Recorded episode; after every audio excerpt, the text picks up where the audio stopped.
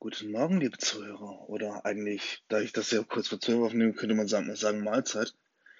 Oder im Norddeutschen reicht ein einfaches Moin. ich nehme mal die Zeit, um eine weitere Folge aufzunehmen. Diesmal möchte ich mit einer kleinen Reihe beginnen. Und zwar über Comics. Mein Wissen über Comics ist zwar eher gering, aber die Erfahrungswerte, die ich besonders in den letzten Jahren gemacht habe, und ich habe mich da im Nachhinein auch noch so ein bisschen informiert, das ist jetzt nicht so gering. Aber ich habe mich in der letzten Zeit noch mal so ein bisschen da eingelesen, werde das jetzt für den Podcast auch noch ein paar Mal tun. Und ich möchte heute mit etwas Ungewöhnlichem erstmal beginnen. Und zwar, wenn man über Comics spricht, denkt man heutzutage eher an zwei Dinge. Zum einen an die US-amerikanischen Superhelden-Comics von Marvel und DC. Zum anderen denkt man, denkt man an, an die japanischen Manga, die seit äh, lass mich nicht lügen. Seit Ende der 1990er Jahre, Anfang der 2000er Jahre, gerade auch in Deutschland immer populärer wurden. Wie ich finde, auch zu Recht. Aber das, aber sowohl die, sowohl das eine als auch das andere werde ich in, in jeweils einer anderen Folge behandeln. Aber was vielleicht viele Junge gar nicht wissen, Wobei viele Ältere, zum Beispiel auch meine Generation, die würden, die würden jetzt zu Recht sagen, so Moment, da gibt's doch noch was. Ja, ihr habt recht. Denn ganz besonders Europa hat, was Comics angeht, eine lange, lange Tradition. Und diese Tradition hat so ihr, ihr Binnendasein besonders im franco-belgischen Bereich, also Frankreich und Franco-Belgien. Wobei ich glaube, in Belgien wird generell Französisch gesprochen oder meistens Französisch, wobei da müsste ich, da müsste ich mich nochmal informieren, da kann es sein, dass ich da Käse erzähle. Und diese Comics sind, wenn, wenn ich das jetzt richtig gelesen habe, sogar bis heute noch aktuell. Also die ganzen Comicreihen gibt es zum größten Teil immer noch.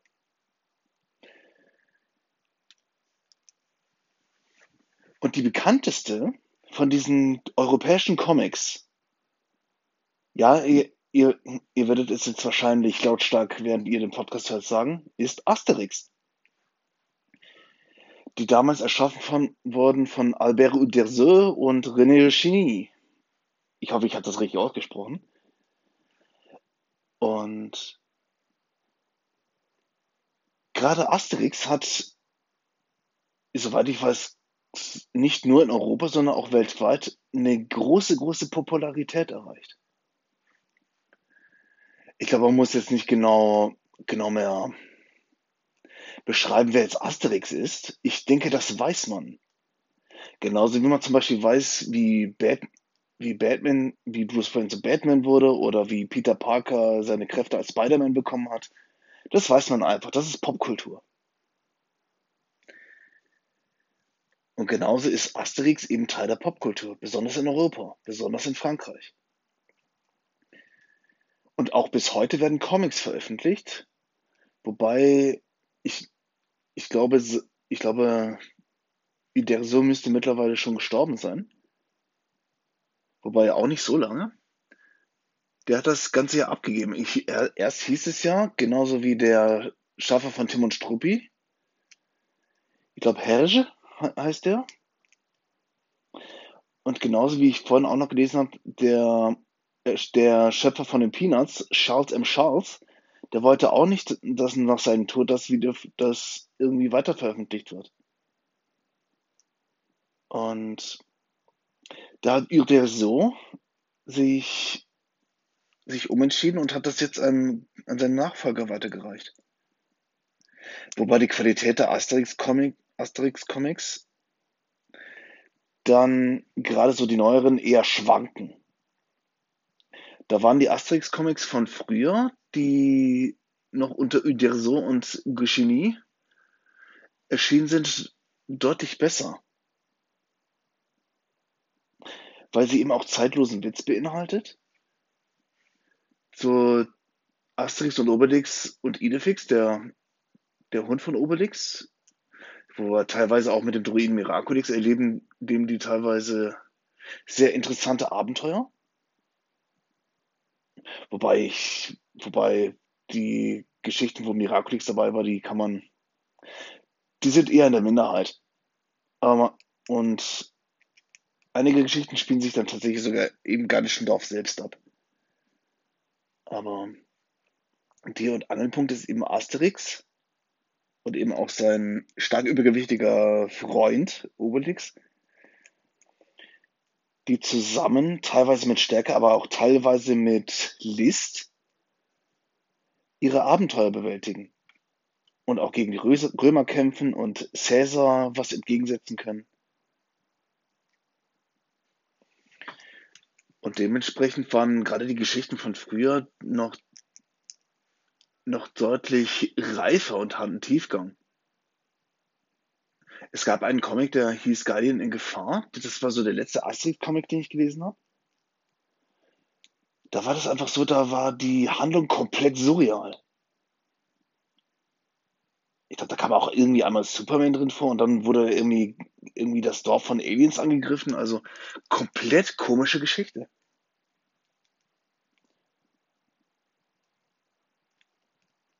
Aber so die ganzen anderen, so Asterix bei den Schweizern, die Trabantenstadt, Asterix der Legionär, wundervoller Comic. Und Asterix bei Cleopatra, wobei da der Film, wie ich finde, besser ist als der Comic. Aber die habe ich schon alle ewig nicht mehr gelesen. Und ich habe die Filme auch lange nicht mehr gesehen, deswegen. Wobei zu den Filmen, bevor ich jetzt sage, ich würde die jetzt alle, würde die jetzt nochmal angucken, um die euch zu präsentieren. Das haben De Michel von Sach bloß und, und Parapar haben das bereits getan. Ich werde das gerne nochmal in den Show Notes verlinken. Eine wundervolle Podcast-Folge. Und hört da mal gerne rein. Also gerade, gerade Michel ist, was Asterix angeht, ein Experte und kann über die Comics noch deutlich mehr erzählen. Deswegen werde ich da jetzt nicht so in die Tiefe in die Materie eingehen. Andere Comics, die ich zum Beispiel auch über meine Kindheit kenne, bei anderen, bei anderen Comics, da gab es irgendwie auch nochmal noch mal so eine Truppe, die waren, die waren in einem Comic in irgendeinem so Fantasiewald, wo da komische Sachen passieren und ich weiß überhaupt nicht mehr, wie diese Comicreihe hieß. Und auch nicht mehr, wo sie stammt. Aber vielleicht kriege ich das irgendwann noch mal raus. Ein weiterer populärer Comic war der belgische Comic Tim und Struppi. Eben von diesem Zeichner Herge. Falls ich den richtig ausspreche. Das Französisch ist nicht so mein Fall. Also jedenfalls nicht die Sprache. Ähm. Und das hat weltweit auch große Popularität erlangt, war aber, wie ich letztes Mal gelesen habe, auch nicht ganz unumstritten, dass zum Beispiel auch den Band Tim in Kongo gab, der zum Beispiel in gewissen Teilen der Welt gar nicht mehr verkauft werden darf, weil die Bezüge dazu sehr rassistisch sind oder der Inhalt sehr rassistisch, weil er gerne die Einwohner Kongos gerne als, als dumme Schwarze abgestempelt werden und irgendwie da, da Tim und seine Begleiter, der wird meistens von einem gewissen Captain Haddock begleitet, sich irgendwie als, als die weißen Gönner oder weiße Supermacht da irgendwie darstellen. Und Deswegen stoßt, stieß dieser, dieser Comic sehr, sehr früh auf Kritik. Und, mit und ich denke zum, zum gewisser Weise auch zurecht, weil gut, in, in der heutigen Zeit, da möchte man einfach nicht mehr über, über solche Klischees stolpern und irgendwie alle Menschen, egal welcher Hautfarbe oder auch welcher Religion, welchem Geschlecht und vor allem welcher sexuellen Orientierung, möchte man einfach auf einer Augenhöhe sehen. Weil, wie ich finde, wir Menschen alle alle gleich wertvoll sind. Auch wenn man nicht jeden mögen muss, aber ich finde, wir sollten irgendwo gleich wertvoll erachtet werden. Aber das war damals eine völlig andere Zeit. Genauso wie viele Disney-Filme einen völlig anderen Kontext haben. Die man heutzutage wahrscheinlich auch nicht mehr gutheißen würde, aber zu der Zeit, wo das erschienen, war das eben noch Konsens. Genauso altbacken wirken manchmal die Geschichten, wobei manche Geschichten auch zeitlos sind. Bei Tim und Struppi habe ich ehrlich gesagt nicht so viel Ahnung, weil das in, bei uns in der Kinder- und Jugendstube nicht so ein Thema war. Trotzdem hat Tim und Struppi, oder ich, ich glaube, der Originaltitel hieß The Adventures de Dindin. Boah, manchmal liebe ich französische Wörter. ähm, hat einfach auch irgendwo zu Recht Popularität, weil diese Abenteuerlust von Tim und seinem Hund Struppi und eben auch sein Begleiter Captain Haddock, der teilweise sehr zynisch, sarkastisch und teilweise cholerisch war, hatte halt einen gewissen, gewissen Flair gehabt. Deswegen, es hat auch immer einen Grund, weswegen, weswegen gewisse Comics eben berühmt wurden, genauso wie Asterix. Eine Comicreihe, mit der ich auch in, in Berührung gekommen bin, war Spiro und Fantasio. Man muss dazu sagen, dass viele Comics, von die ich jetzt ansprechen werde, eben auch ihre Anfänge in Comicstrips hatten, die jetzt zum Beispiel auch in Tageszeitungen in Belgien oder Frankreich erschienen sind. Und das fing erst damit an, dass Spiro, der als Hotelpage angefangen hat, dann irgendwann zum Abenteurer wurde. Also erst wurden die ganzen Geschichten in und um das Hotel gesch geschrieben und dann, als er seinen Sidekick oder seinen Partner Fantasio kennengelernt hat, wurden die Geschichten so langsam nach außen verlagert.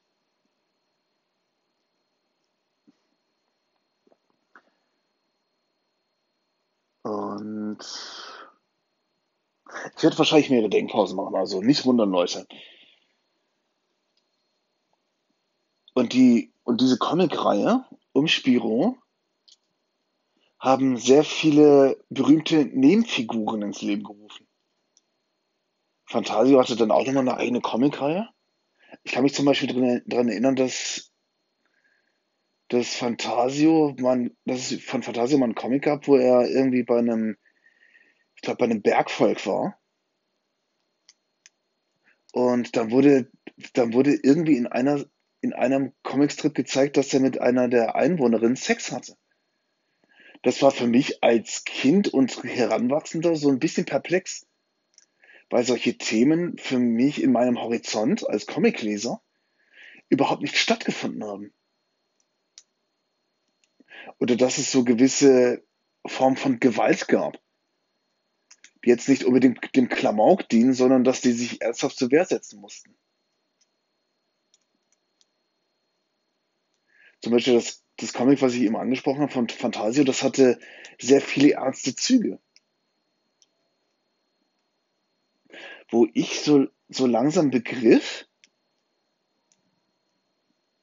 also man muss dazu sagen, der Sex war jetzt quasi angedeutet, aber es war klar, dass, dass, die, dass Fantasio gerade sich vergnügt. Aber gerade dieser Comic hatte sehr, sehr, da, ab da wusste ich, eben wegen dieser ernsthaften Züge, dass Comics eben eigentlich nicht für Kinder konzipiert wurden. Natürlich wirkt das Zeichentr dieses, diese Zeichnungen, gerade wie auch bei Zeichentrickserien, wirkt das zwar eher harmlos, aber wenn man sich so die Comics anguckt,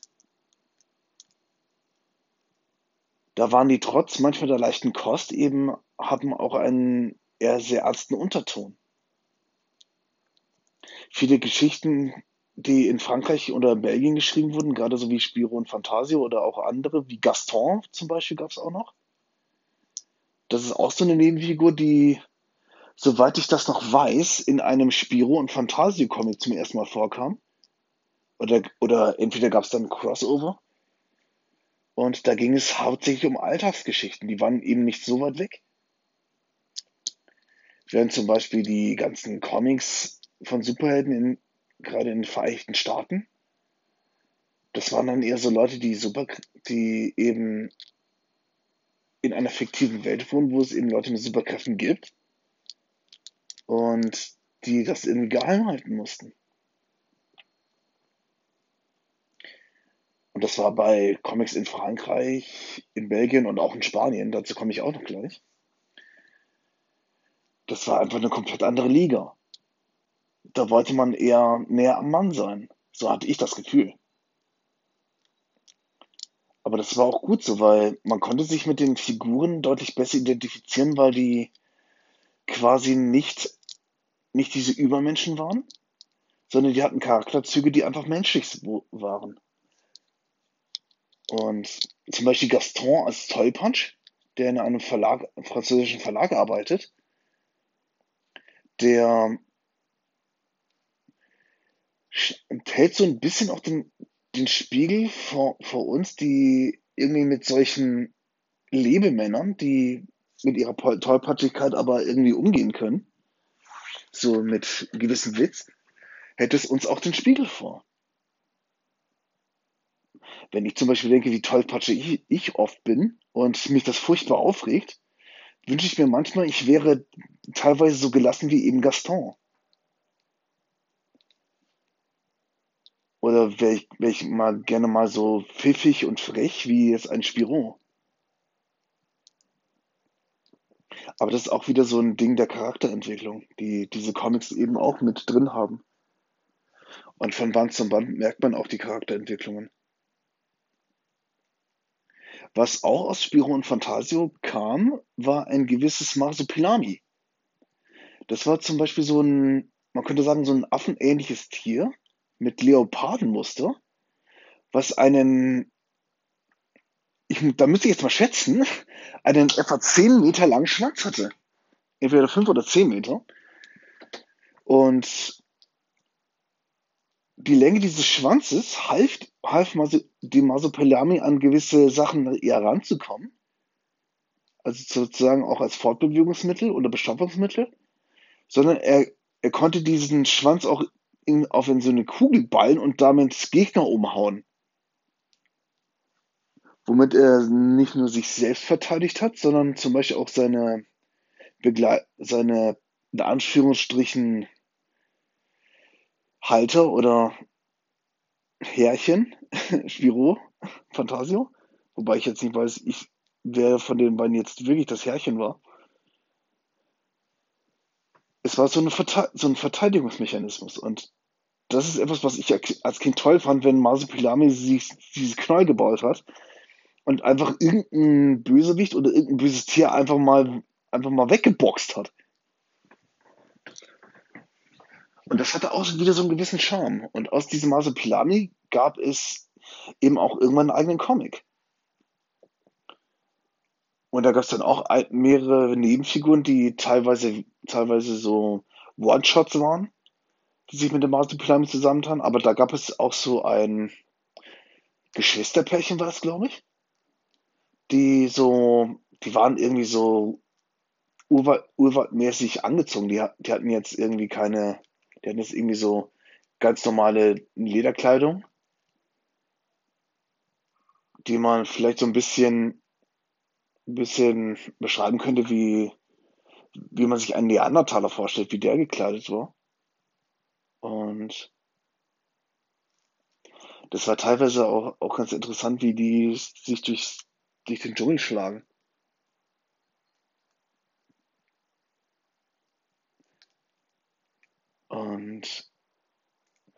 Ein, ein Element, das, das war besonders bei diesen französischen Comics groß, wobei ich glaube, beim spanischen Clever und Smart war das aber eben auch so, waren Piranhas.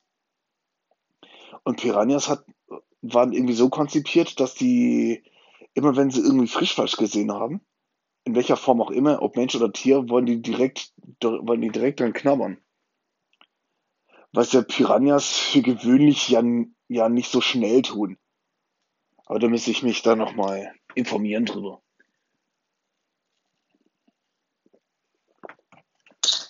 Ups. Und ich glaube,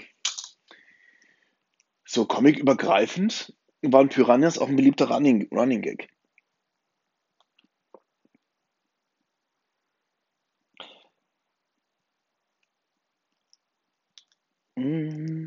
Jetzt muss ich gerade mal überlegen, welche Comics gibt's denn noch? Also, da gibt's locker vie viele verschiedene, gerade so im Franco, franco-belgischen, belgischen und französischen Bereich. Teilweise gab es auch noch Zusammenarbeiten dieser, dieser beiden Länder, auch mit sehr schönem Ergebnis. Da gibt es so viele Comics, die hätte, die könnte man alles nicht aufzählen. Ich weiß zum Beispiel auch nicht, ob in Deutschland selbst irgendwelche Comics noch gab. Es gab mal zum Beispiel, Beispiel einen Comic, den hatten wir mal, da, da gab es dann diesen Hausmeister, dieses Walter.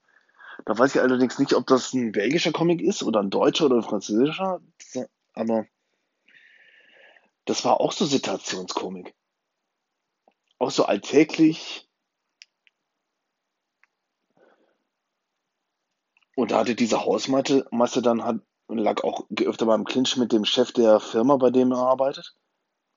Oder bei dem er dann Hausmeister ist. Und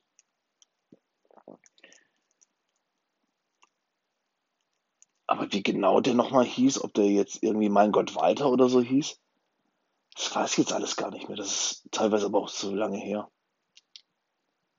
Woran ich mich aber, um das Ganze ein bisschen abzurunden, noch sehr gut erinnern kann, war eben der Comic Clever und Smart. Und das ist etwas, was wir als Kinder damals sehr, sehr hart gefeiert haben, weil Clever und Smart war eben so eine Buchreihe, die von, die von Klamauk, Situationskomik und auch sehr absurden Situationen lebt.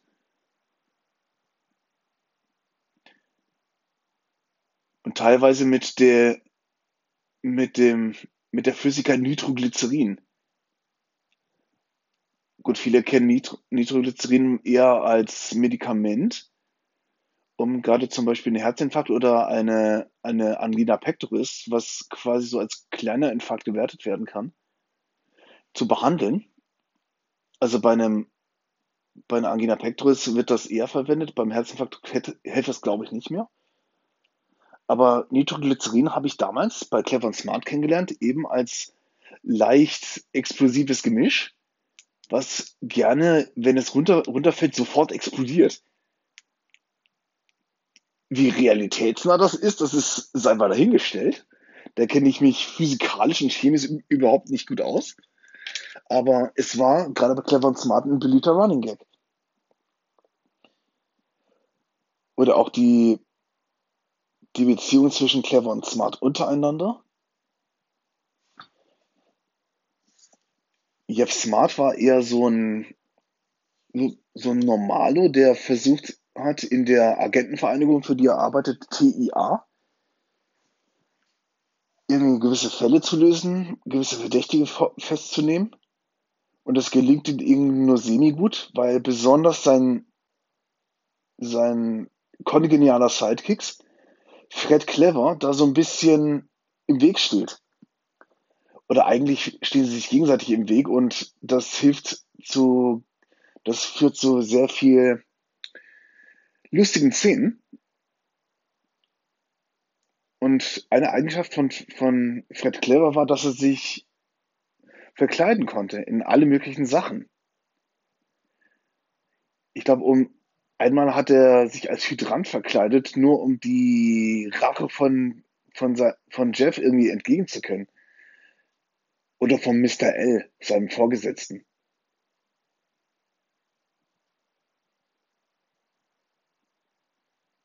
Und gezeichnet wurde Clever und Smart von dem, von dem Autor Francesco Ibanez. Und innerhalb von Spanien hat dieser Comic große Popularität erreicht. In Deutschland war er auch sehr beliebt. Also, wir haben uns immer einen Keks gefreut, wenn wir ein neues, neues Heft von Clever und Smart bekommen haben, so ein Sammelband. Und dann haben wir die Geschichten gelesen und haben uns scheckig gelacht.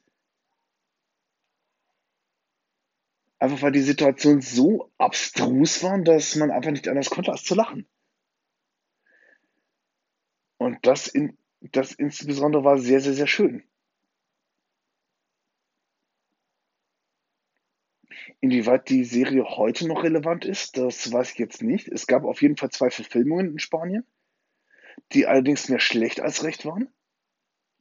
Es gab auch eine Zeichentrickserie, die, die witzigerweise von, die, da wurden Clever und Smart, die beiden Protagonisten von Wolfgang Völz und von Karl Dahl synchronisiert. Das wusste ich noch. Wobei die Zeichentrickserie war jetzt auch nicht wirklich gut. Also die reichte lange, lange nicht an die Comics ran. Aber das ist mir nur nebenbei, Leute. Und bevor ich es vergesse, es gab noch einen, einen Comic, der war quasi hauptsächlich belgisch, ist aber, glaube ich, auch in Kooperation mit französischen Verlagen mit entstanden. Und das war Lucky Luke.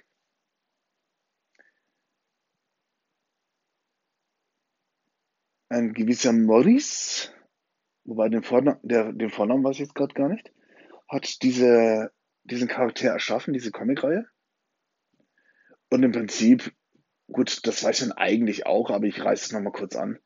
Es geht quasi um einen, einen, Wander, einen Wandersheriff eben namens Lucky Luke, der mit seinem Pferd Jolly Joker durch den Wilden Westen reist und in einzelnen, in einzelnen Städten eben für Recht und Ordnung zu sorgen. Und da kommen ihnen hin und wieder mal die Daltons in die Quere.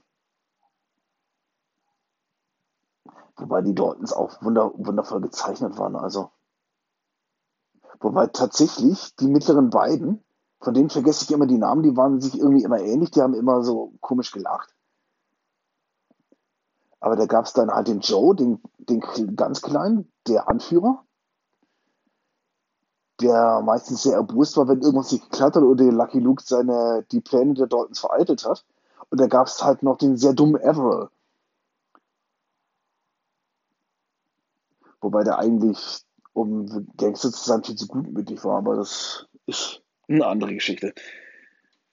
Und der, das Verhältnis zwischen Lucky Luke und den Daltons hatte auch wieder seine, seinen eigenen Charme und hat auch wieder zu schönen Dialogen geführt und zu schönen Szenen.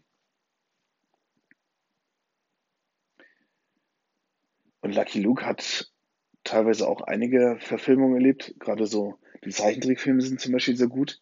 Lucky Luke, sein größter Trick, kann man zum Beispiel, kann man zum Beispiel sehr empfehlen. Etwas surreal war die Realserie mit Terence Hill. Die war, glaube ich, auch nur sechsteilig oder so. Und die war jetzt nicht unbedingt so das Ganze Wahre, war aber tatsächlich deutlich besser als der spätere Realfilm, der erschienen ist, wo Lucky Luke dann irgendwie von Til Schweiger gespielt wurde. Ein Schauspieler, den ich absolut nicht abkann. Wobei ich ehrlich gesagt nicht genau weiß, warum der so erfolgreich ist, weil ich finde nicht, dass das ein guter Schauspieler ist, aber das ist eine andere Sache.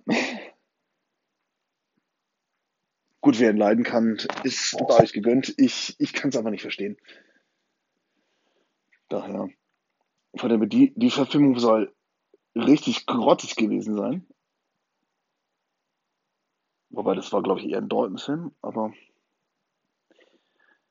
da merkt man, dass die Verfilmungen der Comicverlagen Verlagen nicht immer so den Charme des eigentlichen Comics treffen. Was ja auch klar ist, weil die ganzen, die ganze Charakterentwicklung, wie zum Beispiel eben ein, ein Tim und Struppi hatten, ein Asterix und Obelix hatten, ein Spiro und Fantasio hatten, ein Clever und Smart, wobei bei Clever und Smart weiß ich nicht, ob da überhaupt irgendwas an Entwicklung kam, weil die Geschichten waren weniger zusammenhängend.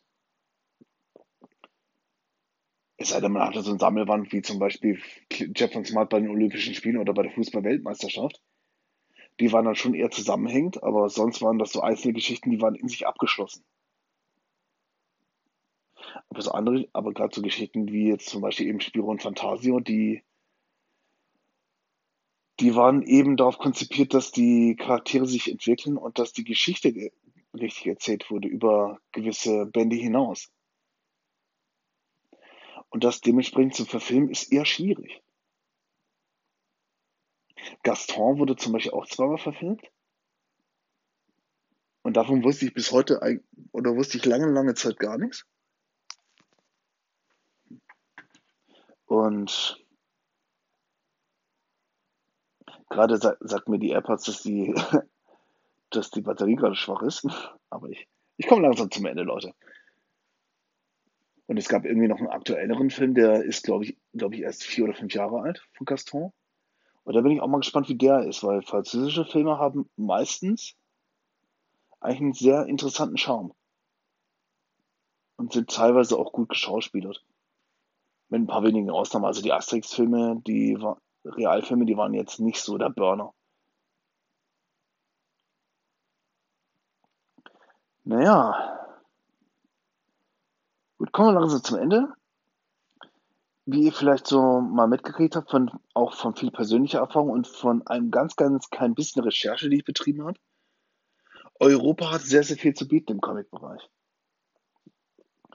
Gut, es gibt zum Beispiel gerade in Deutschland und Österreich mittlerweile Comicreihen, die behandeln, die behandeln auch Superhelden. Davon wusste ich allerdings erst durch die Serie Club der Roten Bänder. Aber viele traditionelle Comics, die es teilweise heute noch gibt, die waren eben auch, hatten ihren Ursprung eben in Frankreich oder in Belgien. Oder eben auch in Spanien. Deswegen, es lohnt sich immer wieder einen Blick rein. Man kann eigentlich ein Sammelband nehmen und es sofort lesen, ohne dass man jetzt gewisses Vorwissen haben muss. Deswegen, man kann eigentlich jederzeit da einsteigen. Und das ist das Schöne dran. So, und jetzt habe ich euch genug vollgelabert und wünsche euch jetzt einen angenehmen Samstag, Sonntag oder was, wann auch immer ihr das hören werdet. Dann bis zum nächsten Mal.